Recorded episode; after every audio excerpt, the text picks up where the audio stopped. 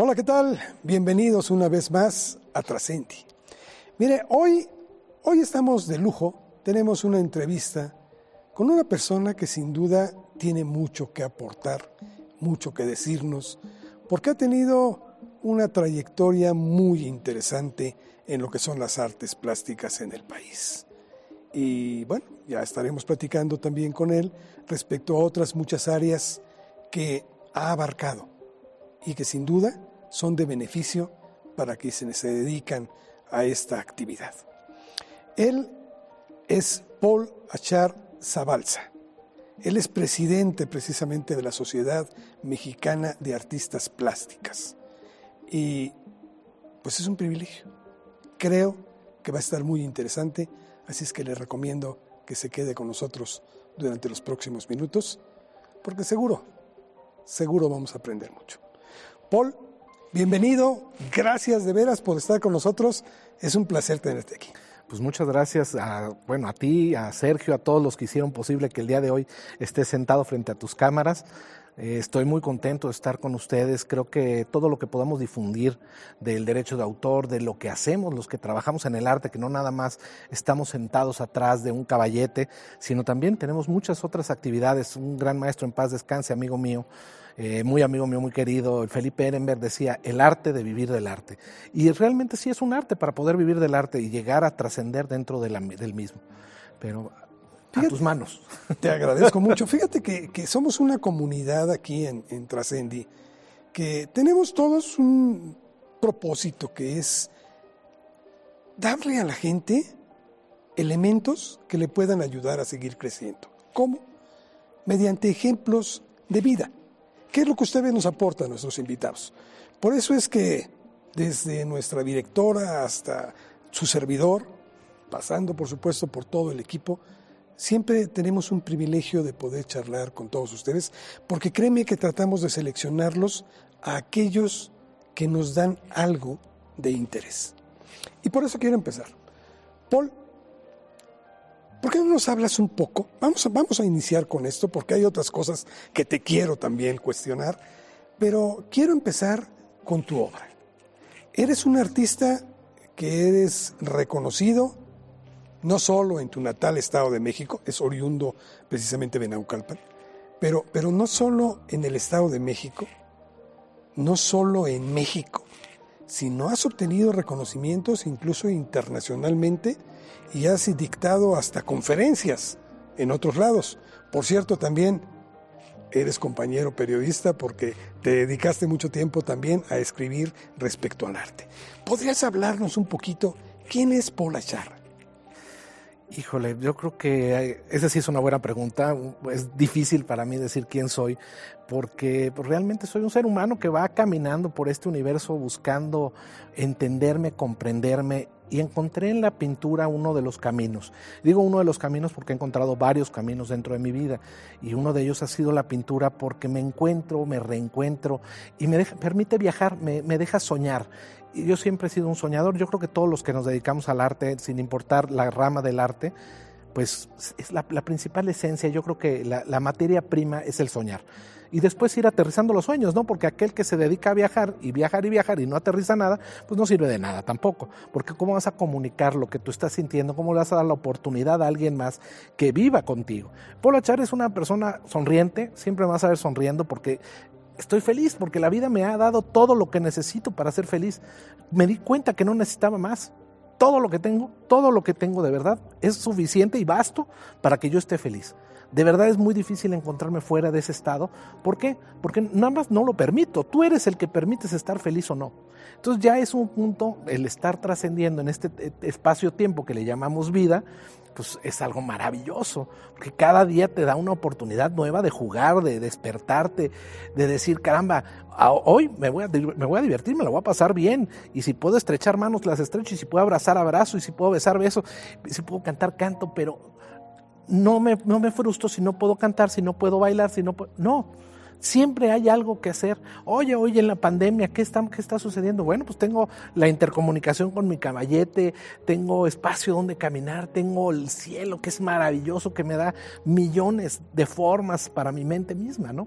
Entonces creo que este, soy una persona feliz, yo creo que eso es lo que me describe, una persona feliz, una persona agradecida con la vida porque pues, me ha dado todo todo, me ha dado grandes amigos, eh, para donde volteo siempre me encuentro a alguien que me está ayudando.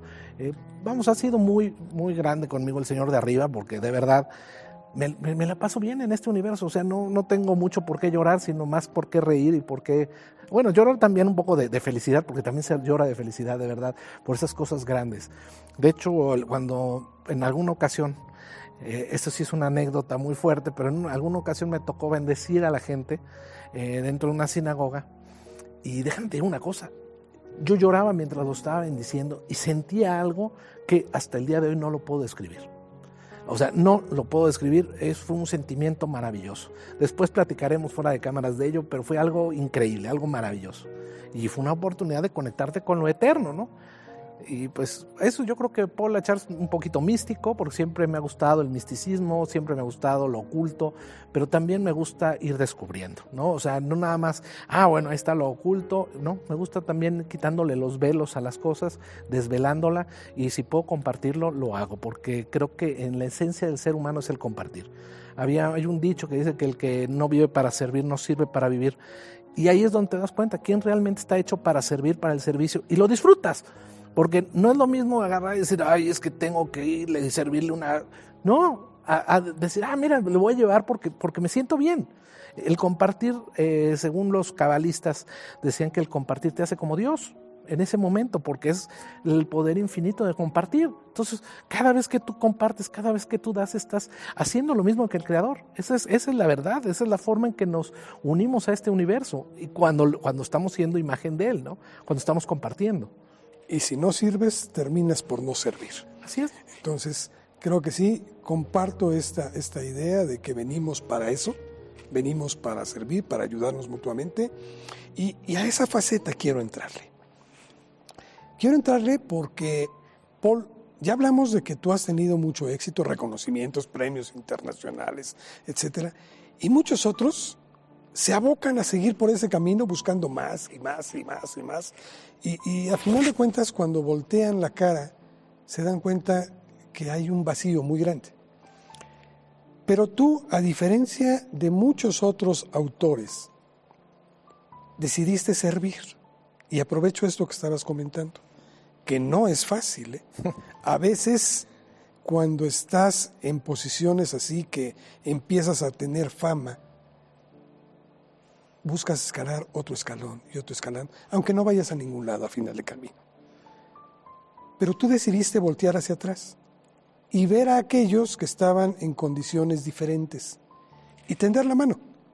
Y empezaste a ayudarlos. Y te metes ahora a defender a pintores, artistas plásticos, a escultores, a escritores, porque eh, derechos de autor también abarca todo esto. Entonces, te metes en esta situación. ¿Qué te motivó? ¿Qué te lleva a este punto de entregar parte de ti? Volvemos al, círculo vicioso de todo. ¿Dónde inició este círculo vicioso? Porque yo no le puedo decir de otra forma. Me di cuenta de algunas carencias que tenía el gremio, me di cuenta que no se estaban haciendo bien las cosas y me di la oportunidad de intentar cambiar lo que no me gustaba.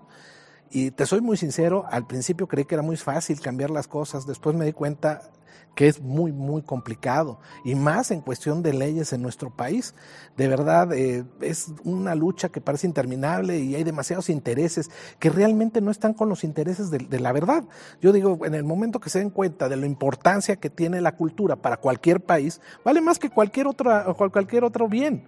Es un bien inmaterial y material también, y le da un plus valor a todos un plus valor a la vida misma. Entonces, lo que quise es cambiar, intentar cambiar, modificar lo que no me gustaba y he logrado varios, he tenido varios, varias palomitas y ahorita estoy a punto de tener una muy grande, estoy muy contento eh, porque, bueno, pues la vida me puso en esa oportunidad, así lo digo, y entonces me dicen, estás loco, bro, no pierdas tu tiempo. Le digo, no, ya estoy ahí, ya lo logré.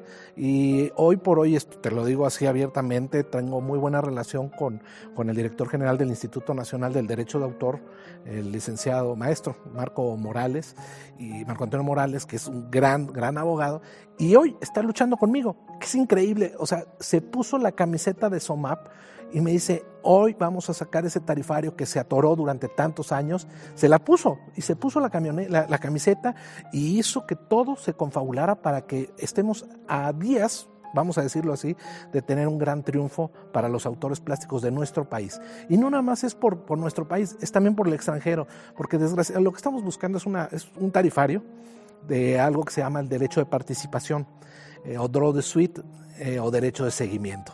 Y este, este tarifario no, no, no, lo han otorgado pues porque simplemente han buscado las formas y las fórmulas para no hacerlo, porque le perjudica tal vez a los galeristas, creen que tal vez, pero no es cierto, no perjudica a nadie, está probado mundialmente.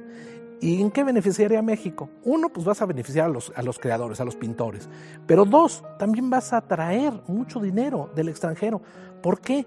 Ah, bueno, porque toda la obra que se vende en el extranjero de nuestros, ahora sí, de nuestros nacionales, viene, viene un pago. Ese pequeño pago es una, compensación muy pequeña, pero que bueno, cuando ya la ves en algo global, pues se vuelve, se vuelve bastante dinero para aquellos que se dedican al arte y beneficiarían mucho a la sociedad eh, de gestión colectiva que actualmente todavía represento. Entonces, este, yo creo que es un punto buenísimo. ¿Sería como un impuesto? Perdón. No, no es un impuesto, es, un es como un caro compensatorio. Es una compensación, pero no es un impuesto, porque no lo maneja Hacienda, no está parte del presupuesto, sino simplemente es una participación, yo lo, lo puedo decir de esa forma. De hecho, se llama derecho de participación. Es participar en el, en el beneficio que obtienes de las reventas de tu obra. Esto viene porque pues morían de hambre los hijos de un gran pintor que sus obras estaban vendiendo en millones de dólares y ellos no tenían para comer. Entonces, en Francia, pues había unos jóvenes que estaban muriéndose de hambre y las obras de su padre, el pintor, se estaban vendiendo en millones de euros. Entonces, increíblemente, bueno, no eran euros en ese momento, eh, no recuerdo qué moneda era, pero estaban, eh, bueno, en Francia viendo algo increíble. Entonces, tomaron tomaron de esa, de esa reseña el derecho de participación. Dijeron, oye, ¿sabes qué? Hay que participarles de esas ganancias, hay que ayudarlos. Son herederos dignos de esa obra, claro. Claro, lo que pasa es que, bueno, el derecho de autor no lo tenía contemplado. Porque marca un tiempo, ¿no? Así es. El derecho de autor sí marca una temporalidad, pero en el, eh, igual también el, el Road de Suite. México es el que tiene la mayor protección a nivel mundial. Es increíble, tenemos 100 años después de la muerte del autor es maravilloso. Por una parte es buenísimo porque realmente cuando ya se consolidó la obra, vamos a decirlo de esa forma, cuando ya tiene una fuerza en el mercado y cuando realmente produce, pues después de, que está afinado el, creador, raramente el creador vivo llega a disfrutar de, esas mieles. Entonces, ¿Qué forma de retribuirle a su familia? Bueno, pues una forma de ellas es el derecho de participación, que participen de esa, de, esa parte, ¿no? De, ese, de esa reventa, de, ese, de lo jugoso que se volvió el comerciar la obra. ¿Eso quién lo aportaría? El comprador. El comprador. O sea, no lo aporta el galerista, no lo aporta el gobierno. El comprador, en el momento que está adquiriendo la pieza, hace esa pequeña aportación. Yo, yo digo que es algo justo, es algo maravilloso aparte de todo, porque, porque eh, le estás dando vida a aquellos que le dieron vida. Tiene, tiene, pues eh, estás participando de todos los bienes que están surgiendo a partir de ello. Y esto está a punto de aprobarse, nos, nos Ya está aprobado en nuestra ley desde hace más de 10 años, pero no se había dado un tarifario, o sea, no sabíamos cuánto se podía cobrar.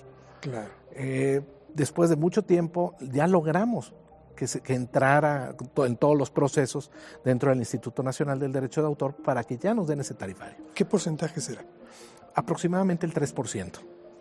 Oye, es muy justo, no, no es, es 3, 2, gravoso y puede ayudar mucho. Así es, 3, 2, 1. O sea, 3% menos de, eh, menos de 500 mil pesos, eh, 2% más de un millón de pesos y, y después se vuelve 1% después de un millón de pesos. Entonces, estamos hablando de, es, no es algo oneroso, no es algo que te va a descapitalizar. Un 3% no descapitaliza a nadie. De hecho, ni te das cuenta de cuánto es. Y se ha hecho la prueba en todo el mundo, porque esto, bueno, pues está vigente en muchísimos países, incluso en Latinoamérica, que somos los malos para pagar los derechos de autor, ¿no? somos los, que eludimos todos los pagos.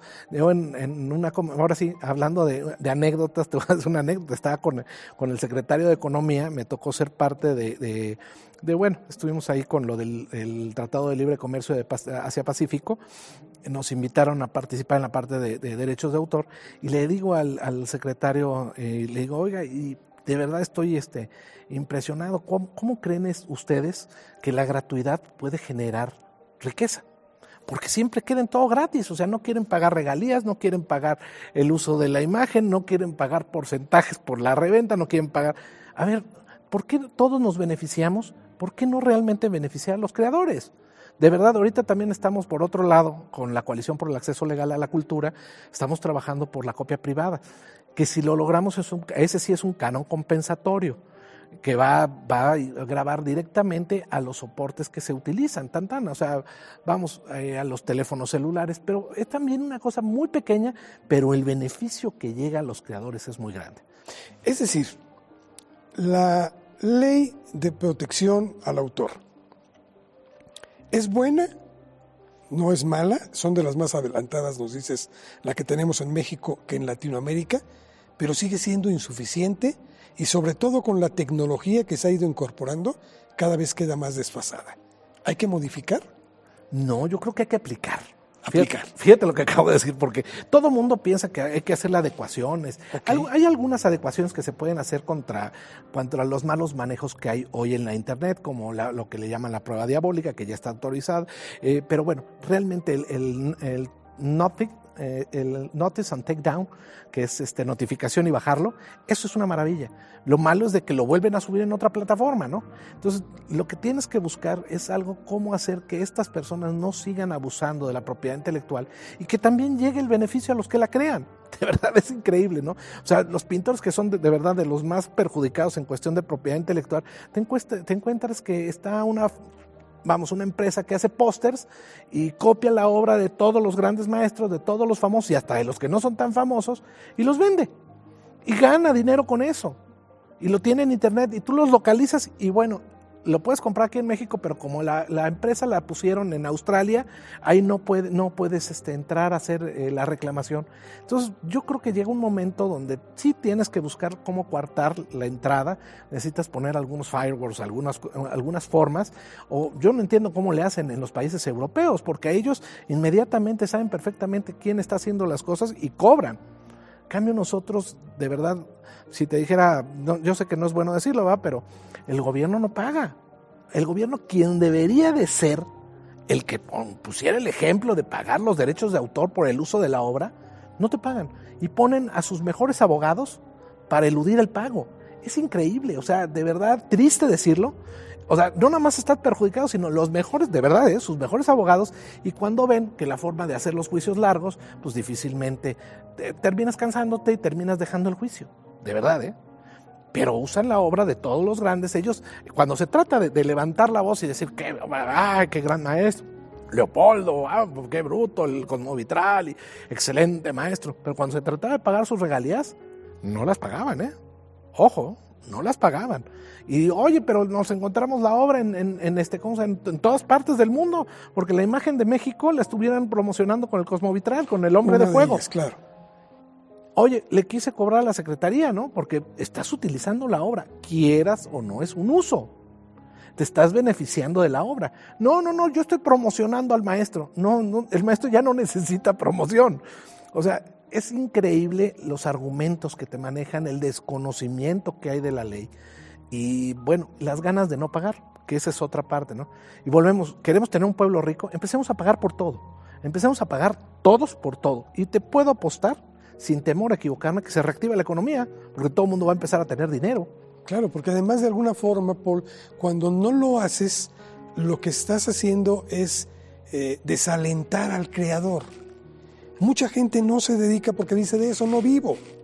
¿sí? Y, bueno, a lo mejor aquel que tiene una vocación inmejorable y dice, eh, es que de aquí tengo que hacerlo, no me importa pasar las penurias que sea, yo me dedico a esto, pero son muy pocos pudiendo haber, estoy seguro, mucho talento que se queda simplemente en esa etapa que no, no alcanza a destacar. Pues yo creo que eso es lo que nos falta, ¿no? entenderlo, meterle dinero. Yo déjame decir una cosa, México era uno de los más importantes a nivel mundial en cuestión de arte plástico. De hecho, reconocido impresionantemente. ¿Y qué ha pasado actualmente? Actualmente ya ni siquiera vamos a las ferias porque le quitaron el presupuesto. Entonces, ¿qué pasaba con esas ferias? Ellos tal vez no entendieron lo que pasaba.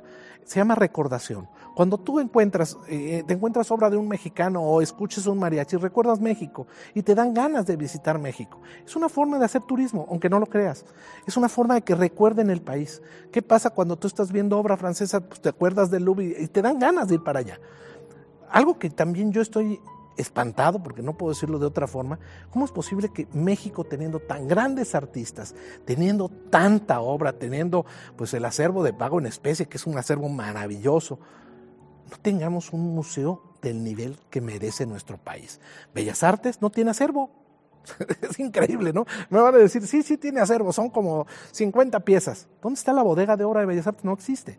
No tiene un acervo propio. Sus, sus exposiciones son móviles. Mejor no tiene Hacienda, por ejemplo. No, Hacienda sí tiene un buen acervo, pero el Museo de, volvemos, el Museo de Hacienda no es un museo como para México todavía. México tenemos de verdad que hacer algo grande, algo maravilloso que también atraiga el turismo. Es un juego. Y aparte la obra plástica te da tema de conversación, es un libro abierto, te da cientos de posibilidades. El pararte frente a una obra y tener que, alguien con quien discutirla, te deja de verdad más que un programa de televisión que de una entrevista de Polachar, hombre.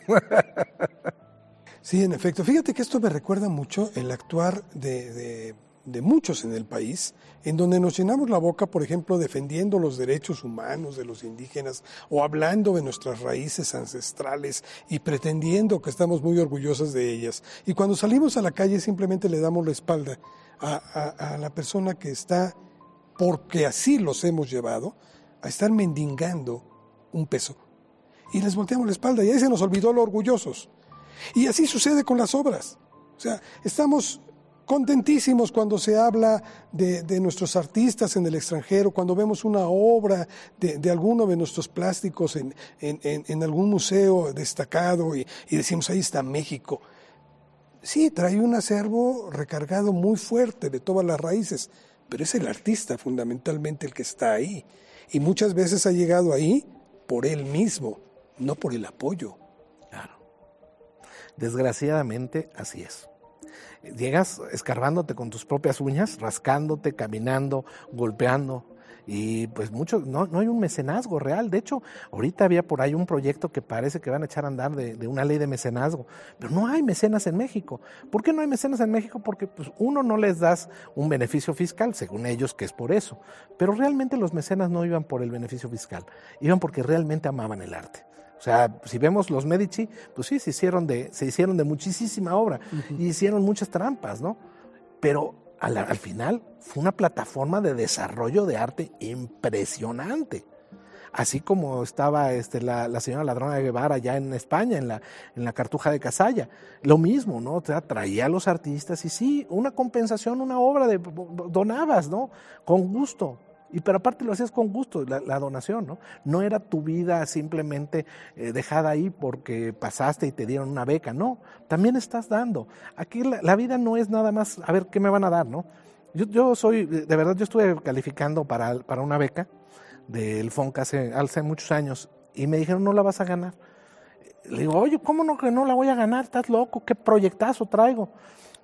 Me encanta tu proyecto mis padrinos, para te, lo voy a decir en serio, ¿eh? mis padrinos era Alberto Gironella, en paz descanse, y, y, este, mi otro padrino era Naldo Cohen.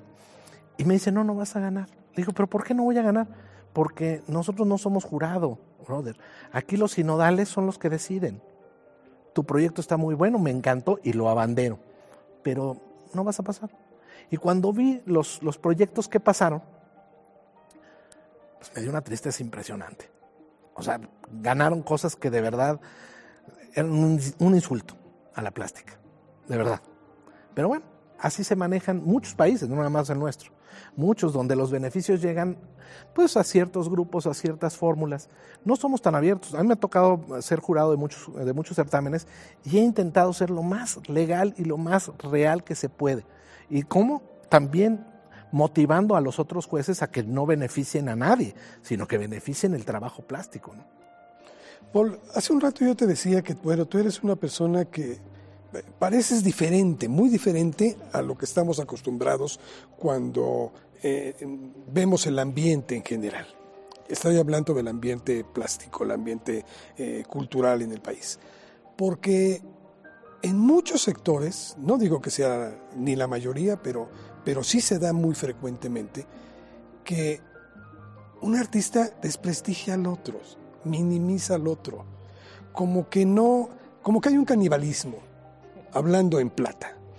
Y dicen, este no vale tanto, eh, yo soy mucho mejor, etcétera, etcétera. Tu caso ha sido muy diferente. ¿A qué se debe? ¿A qué se debe esta visión tan egoísta, yo la llamaría, o me atrevería a decirla, de parte de muchos artistas? O sea, que no han entendido la vida. El que habla mal de otro está hablando mal de sí mismo. Son tus espejos. no puedes hablar mal de los demás, y mucho menos de un colega. Eso guárdatelo para una cuestión personal, pero pero en públicos... Pero esto es real, ¿no? Sí, no, no, por supuesto. Yo siempre les he dicho que el, el gremio plástico somos unidos, pero de víboras, ¿no? de verdad, ¿no? Es increíble. No, no, no, y te ven arriba y te empiezan a aventar. O sea, te empiezan a aventar cosas para que te caigas. O sea, ¿cómo es posible? Es increíble la, sociedad, cómo trabaja, ¿no? Y más los, los creadores plásticos, bueno, son muy duros, muy, muy duros. Cuando yo estaba contendiendo para la presidencia de SOMAP, te puedo decir que me inventaron unas cosas tremendas. O sea, ya me, ya, me había robado dinero que jamás había tenido la asociación, ¿no? Así de ese tamaño. Entonces dices, ¿cómo es posible si yo no tenía manejo? Yo aparte ni siquiera, ni nada más simplemente era un directivo, ¿cómo iba a poderlo hacer? Pero bueno, ellos sabían perfectamente que desprestigiando a la persona era muy fácil eh, lograr acceder. Pero desgraciadamente para ellos la verdad ganó y ganamos porque la verdad a veces siempre sale a flote al final, pero a veces tarda mucho en salir, que eso es lo malo, y ya causaron daño. Entonces la mentira sí es muy difícil, la verdad eh, las cosas negativas causan daño y a veces es tan fuerte el daño que, que causan que cuesta mucho trabajo volver a, pulir ese, ese, ese, metal o a, a volver a generarlo. Y tan tuviste la razón que el tiempo te lo dio, que tuviste la fortuna de volverte a reelegir porque así lo permite el estatuto.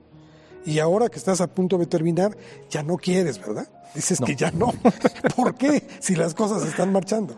Fíjate que yo, o sea, la verdad, yo lo que veo es que necesita sangre fresca, necesita frescura. Yo, yo tengo unas ideas, ya creo que ya trabajé mis ideas, creo que ya di lo que tenía que dar en la asociación. Puedo seguirlos apoyando, puedo seguirlos asesorando, puedo estar cerca de ellos, pero la realidad es muy diferente. La realidad es completamente diferente. Es difícil, la verdad, eh, hablar de ello. Muy, muy, muy difícil. ¿Cumpliste tú ya hasta este momento con lo que te propusiste al inicio de la presidencia de la sociedad? Así es, yo creo que sí, y tenemos grandes logros, grandes, grandes logros. En primera, está funcionando la sociedad como una de las más importantes, si no es que es la más importante, según yo, de toda Latinoamérica, y de las únicas que operan por sí solas. O sea, nosotros no tenemos un subsidio gubernamental, estamos operando con nuestro propio, ahora sí que con nuestros propios recursos. La mayoría de las sociedades a, nivel mundial, en, en particular las de los plásticos, tienen, tienen subsidios para poder operar. Nosotros no tenemos nada bueno, nosotros quisiéramos tener un, este, ¿cómo se llama? Un observatorio, ¿no? Para ver qué está pasando, o poder entrar a muchas otras plataformas, pero nuestra capacidad todavía no da tanto, pero seguimos, seguimos soñando, y muy pronto, yo espero pronto y muy pronto, tener esas herramientas para que la, siga creciendo nuestra sociedad. Viene sangre nueva, la sangre nueva siempre cuando nosotros entramos, entramos con mucha fuerza. También nos cansamos, ¿eh? De verdad, nos cansamos de ser que nos estén golpeteando, porque la verdad me siguen golpeteando, ¿eh? Todavía. O sea, ya voy de salida, pero siguen pegándome y pegándome, por decir algo, ahorita viene la elección. Y me dicen, oye Paul, pero ¿por qué no has hecho la elección? Pues porque no se puede, porque los estatutos nos dicen que tiene que ser presencial. Y presencial quiere decir que tienes que estar ahí. Y ahorita está prohibido. Ahorita no se puede. Discúlpenme, no es que yo me quiera quedar en el poder, al revés, yo ya quiero sacar mi bandera para afuera, ¿no? O sea, obviamente seguir asesorando a la sociedad, pero, pero ya también quiero descansar un poquito mentalmente, ¿no? Porque sí es mucha presión. Eh, vamos, la forma que nosotros elegimos nuestra planilla, vamos a decirlo, no es, no es este, ¿cómo se llama? Llegó mi planilla y es la que voy a poner, con ellos voy a operar, no. Cada uno de los puestos se elige. Entonces, viene de, todo, de todos lados Entonces son muchos pensamientos y eso pues nos nutre, nos, nos hace ser más fuertes, ser mejores, estar en una mayor visión de todo. Paul, eh, sé que en la Sociedad Mexicana de Artes o de Artistas Plásticos hay figuras muy parte de nuestra historia, punto.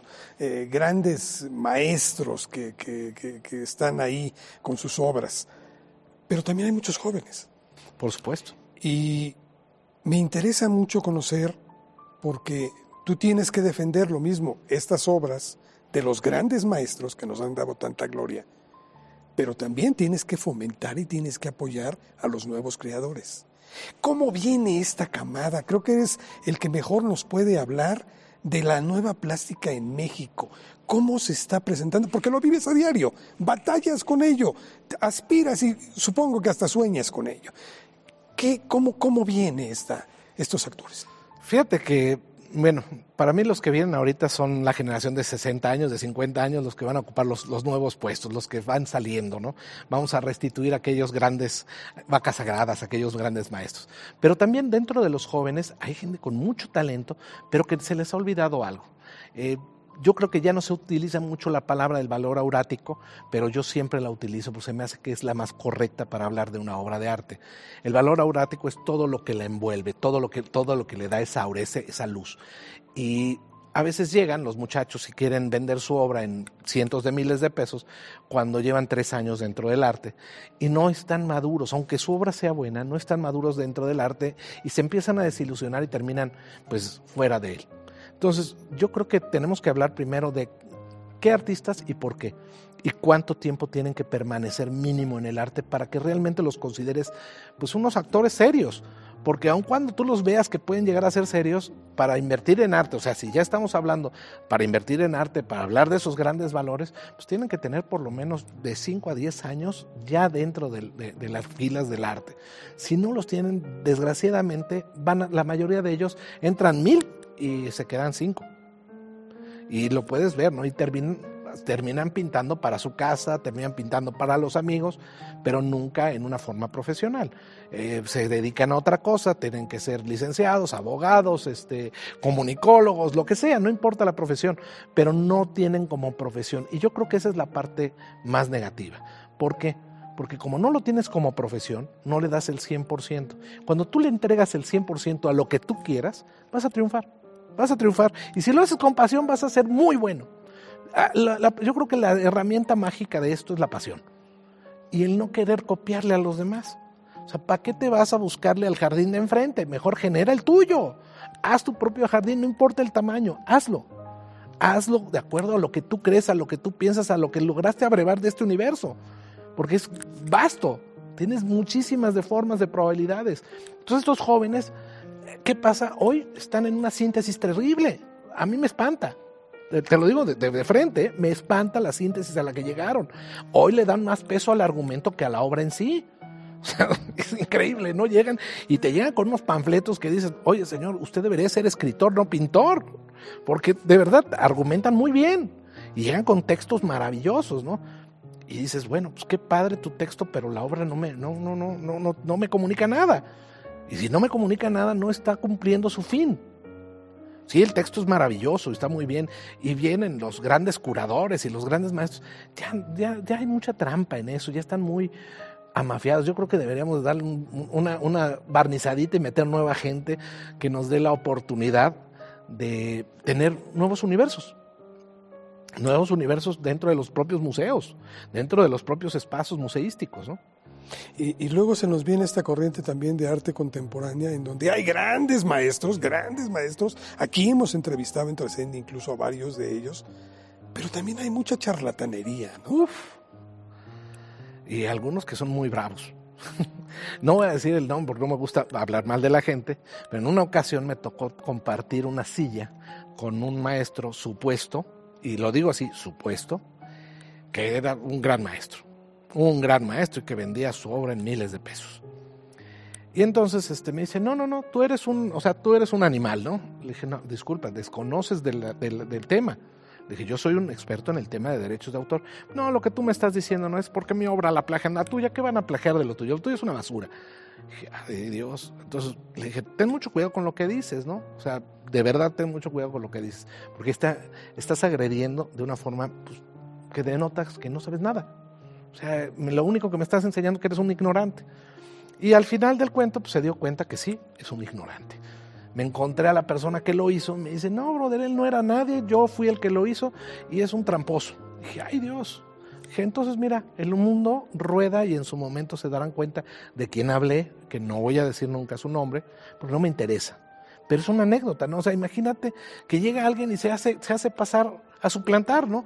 Donde entraron en un negocio, y lo digo así abiertamente, ¿cómo lo hicieron? Sé, pues le invirtieron lana, este, jugaron, jugaron con ellos en, la, en las subastas y lo empezaron a, a espumear, le vendieron a algunos gobiernos y lograron hacer un gran maestro.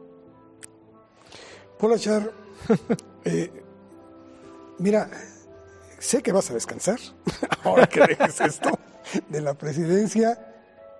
No sé, yo, yo, yo creo que, que siempre las cosas son para bien y espero, al menos espero, y esa es la intención siempre, o la aspiración siempre, que llegue alguien que pueda también seguir impulsando, porque creo que hay hombres buenos también y, y bondadosos, generosos con, con, su tiempo. Pero bueno, Polachar cumplió en su momento con esta parte. Ahora, Polachar va a regresar, porque eso nunca lo vas a poder dejar, es algo en lo que nunca te vas a poder jubilar, a su obra Ah, histórica. ¿Qué proyectos tienes? Yo tengo varios, varios, varios. De hecho, traigo un proyecto ahorita de exposición con, nada más que nos llegó el COVID, nos llegó a destruir el, el, el esquema con Chile y, y, ¿cómo se llama? Ahí es Chile y Perú, con dos grandes maestros de allá. Íbamos a hacer, de hecho se llamaba Los Tres Grandes, eh, íbamos a recorrer los tres países en los principales museos. Y ya teníamos hasta el, tour que íbamos a hacer y, y, lo teníamos aparte de todo pues apoyado, que era lo mejor del caso. Y pues desgraciadamente vino el COVID y se cerró el proyecto. Era, y ahorita bueno, pues seguimos, ahí, ahí está la obra, ¿no? Que eso es lo más importante, está la obra para hacerlo para hacer esa itinerancia, ese es uno de los proyectos que tengo. Otro de ellos, pues estoy buscando quedarme, pues ya de SOMAP eh, me estaban ofreciendo que me fuera yo como presidente a nivel mundial de todas las sociedades, de, de, bueno, de todos los plásticos gráficos y fotográficos uh, por parte de CISAC, de la Confederación Internacional de Sociedades de Gestión Colectiva. Ese es un Francia. reto enorme. Sí, y la verdad, este, ¿cómo se llama? Sí me interesa, sí me gusta la idea, pero tampoco si no llega no pasa nada. Igual ahorita estuve a punto de contender en la política, eh, me invitaron y pues al final del cuento eh, me, desilusioné, ¿no? Vamos a decir la realidad, ¿no? O sea, me dijeron, no, oye, vente, todavía puedo, puede ser que esté arriba, ¿no? Pero no lo sé, no me han hablado, si es que me voy a quedar en esperanza de que todo puede suceder. Y pues pasan cosas muy chistosas, ¿no? O sea, eh, me dijeron, órale, brother, ahorita es el momento, te queremos invitar porque vimos tu perfil y creemos que puede ser muy bueno para Naucalpan. Ah, pues muchas gracias. Hice todo lo que me dijeron y al final me dijeron, oye, ¿sabes qué? Pero también necesitamos que nos apoyes económicamente y les dije que no. así, de, así de plano. Eh, y le dije, oye, espérame, o sea, primero me estás, primero llegas y me, me, me idolatras, que eres guapo, que eres bonito, pero pues para que te veas bonito necesito ver tu cartera, no, pues estás muy equivocado, ¿no? Yo ya, estoy, ya dicen que ya estoy muy viejo para eso, ¿no? Aun cuando me veo joven, ya, ya, ya, ya no, no, no me vean la cara de turista, ¿no?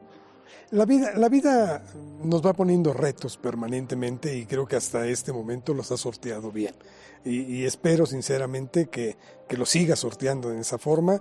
Y, y, yo, sinceramente, quisiera que te desarrollaras todavía mucho más de lo que ya has hecho en este sentido como artista plástico. Allá voy. Porque creo que tienes mucho que dar todavía. Uf, por supuesto. Aparte, cada día me redescubro.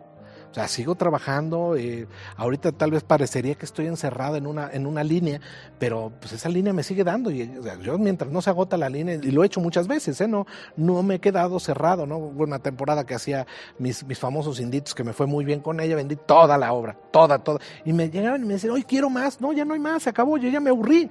O sea, yo esto lo hago por placer, no lo hago por negocio.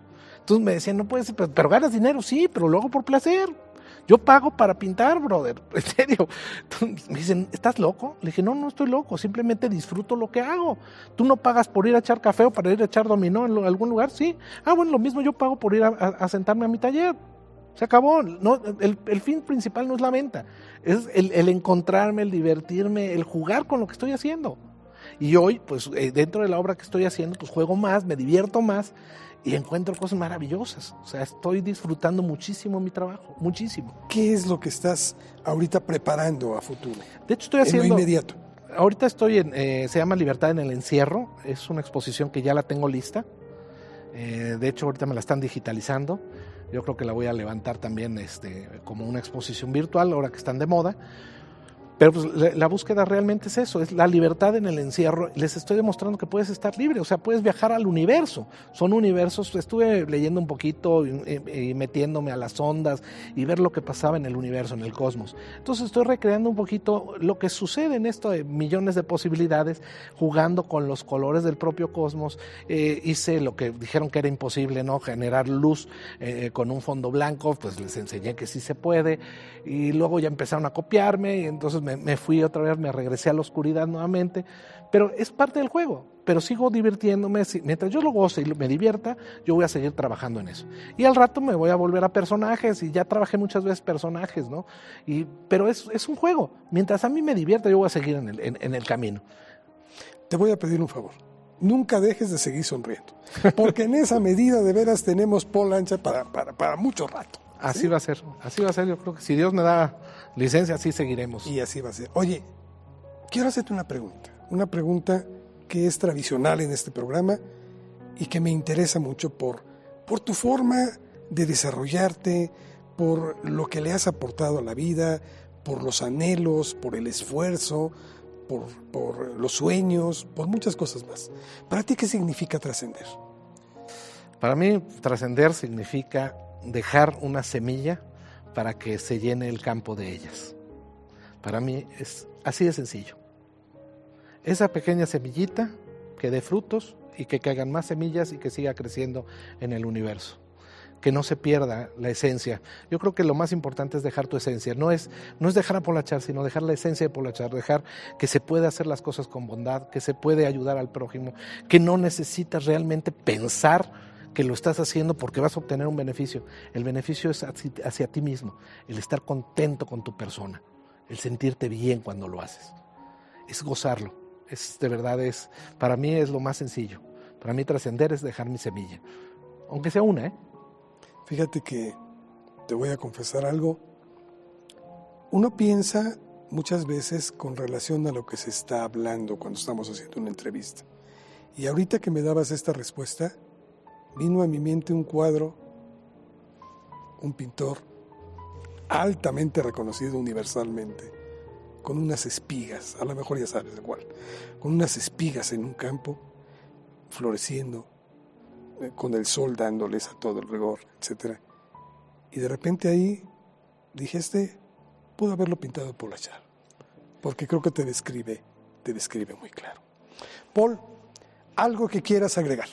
Bueno, pues señores, a seguir creando, no se engañen, vivan el arte, disfruten, disfrútense a sí mismos y todos tenemos un artista dentro. Hay que dejarlo salir. Y siempre con una sonrisa, como nos lo ha mostrado Polachar, porque mientras seamos positivos, tendremos mucho que darle al universo. Gracias, Paul.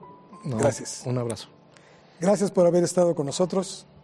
Nos vemos en la próxima. Trascendi.